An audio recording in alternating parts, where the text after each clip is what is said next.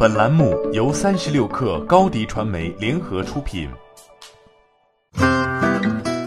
本文来自三十六氪作者岳佳彤。二月二十五号，国外分析师表示，由于受冠状病毒引发的疫情影响，即使在最佳情况下，iPhone 制造商的供应链也要到四月初完全恢复产能。在最坏的情况下，供应链中断可能会持续到六月下旬，将导致苹果的秋季 iPhone 发布推迟数月。就目前的情况来看，并不乐观。苹果公司认为有两个主要原因：一是中国的制造商虽然已经开始复工，但生产率低于预期；另外，受 App Store 线下门店的影响，消费者对产品需求减少。我们在中国的所有商店以及许多合作伙伴商店都已关闭。此外，开店的营业时间有限，客户流量也很低。苹果主要供应商富士康二月份已陆续复工。二月十六号。郑州富士康已经向河南非郑州地区的员工发送返厂通知，并要求这些返厂员工进行七天隔离，同时大规模招聘手机组装的普工。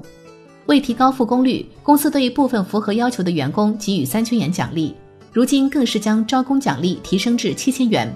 富士康此前曾表示，希望在二月底恢复中国大陆百分之五十产能，三月份恢复到百分之八十。据悉，郑州富士康除了负责 iPhone 十一系列手机的组装，还是今年春季即将发布的低价版 iPhone 的主要供应商。不过，随着疫情的持续，政策管控趋严，政府对企业、社区等进行封闭式管理。富士康此后也更改口径，表示其大部分工厂要到本月底才能恢复运营，比原定计划推迟了一个多月。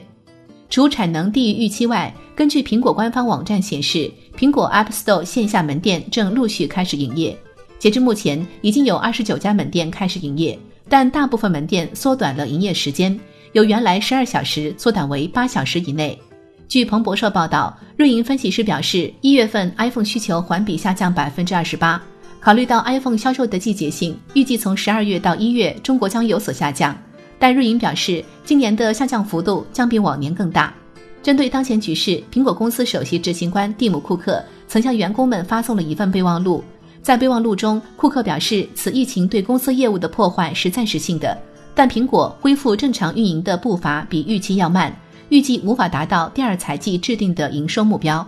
我们现在的第一要务是员工、供应链合作伙伴、客户以及我们运营所在社区的健康与安全。欢迎添加小小客微信，xs 三六 kr，加入三十六氪粉丝群。